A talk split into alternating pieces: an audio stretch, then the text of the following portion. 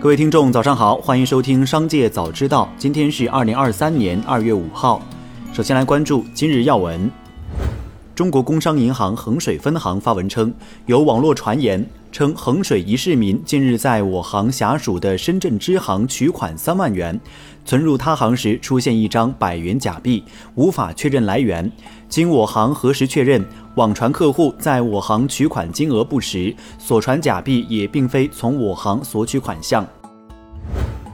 近日，不少个人住房贷款借款人加快提前偿还贷款，掀起一波提前还贷热潮。大多银行在办理提前还贷申请后，预计需要走三个月左右的审批流程才能够扣款。有提前还款购房者坦言，买房时利率较高，现在还款可以让每个月负担变小。再来关注企业动态。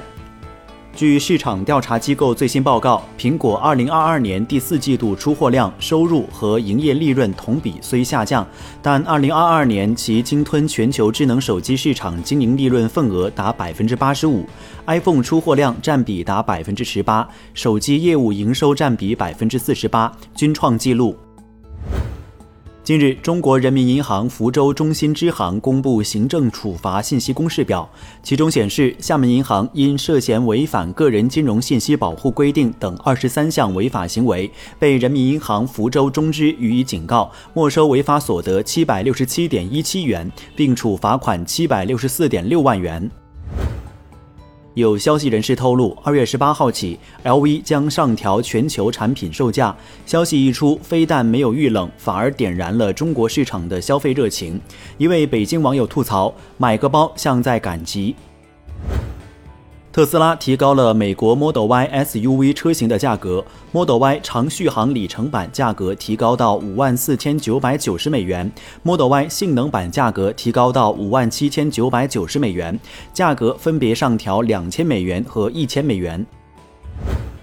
据《华尔街日报》消息，宝马汽车将投资八亿欧元在墨西哥开发其下一代汽车的全电动车型，称此举将有助于在二零三零年之前使电动汽车销量升至其全球销量的一半。宝马目前在该工厂生产宝马三系、二系和新款 M2，该工厂雇佣了约三千名员工，上述投资预计将再增加一千个就业岗位。根据媒体看到的内部消息，推特可能会向企业用户收取每月一千美元的黄金徽章验证费用，每个关联账户每月再收取五十美元。根据消息，定价结构还处于最终确定中，仍有可能发生变化。美国联邦贸易委员会正在准备对亚马逊公司提起潜在的反垄断诉讼，在未来几个月内可能会对这家科技巨头的一系列商业行为提出反竞争挑战。其中一些消息人士说，诉讼的时间点仍不确定，该委员会也可以选择不提起诉讼，即使他正准备这样做，也不一定会导致诉讼。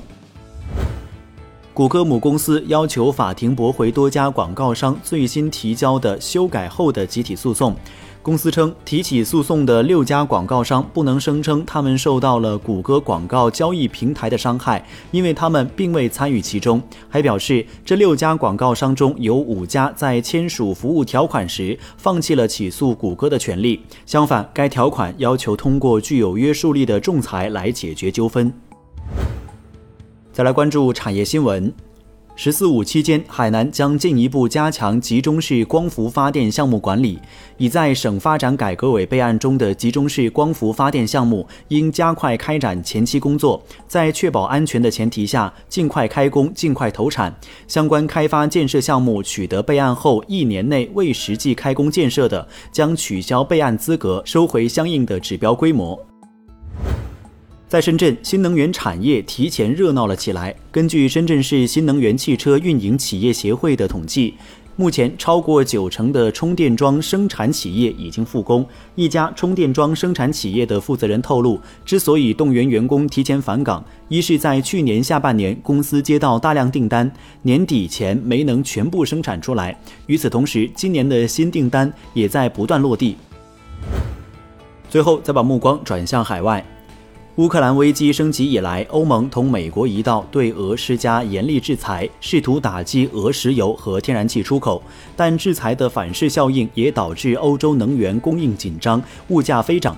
美国能源企业借机向欧洲大量出售高价天然气和原油。英国能源新闻网站石油价格披露，美国2022年出口到欧盟市场的原油较2021年增加了百分之七十。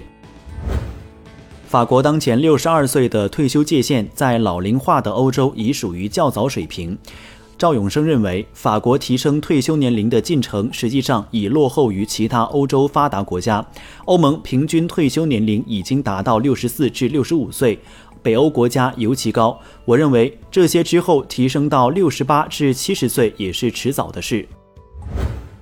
印度卫生部长表示，印度将斥资七千九百六十万美元加强其药品监管体系。印度被称为世界药房，其药品出口在过去十年中增加了一倍多，二零二一年至二零二二年达到了二百四十五亿美元。卫生部长表示，联邦政府已向卫生部长拨款，用于采取措施，其中包括建立新的药物检测实验室和升级现有实验室。以上就是本期《商界早知道》全部内容，感谢收听，下次再见。